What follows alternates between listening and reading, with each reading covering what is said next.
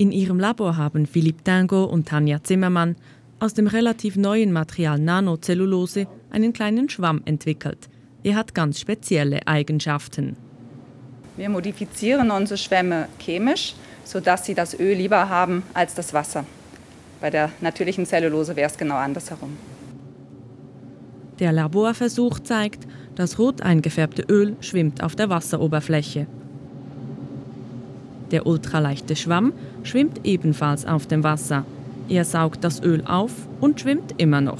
Er kann bis zu 50 Mal sein eigenes Gewicht aufsaugen. Und so könnten die Schwämme ausgelaufenes Öl auf der Meeresoberfläche aus einem verunglückten Tanker aufsaugen. Die Schwämme schwimmen dann immer noch auf dem Wasser und man kann sie entweder einsammeln und dann abbrennen, dann hat man zumindest einen Energiegewinn, oder man kann sie vielleicht auch direkt auf der Wasseroberfläche abbrennen. Grundlage für die Schwämme sind günstige Materialien wie Altpapier, Stroh oder landwirtschaftliche Abfälle.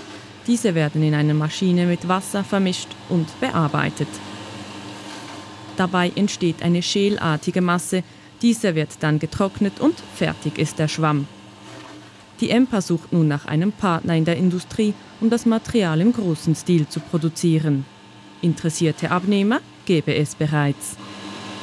Wir hatten sehr viele Anrufe und unter anderem hat die Seepolizei Zürich sich gemeldet. Sie haben öfter kleine Unglücke mit Motorbooten und dann müssen kleine Mengen an Öl entfernen. Die wären sehr interessiert an einer Zusammenarbeit.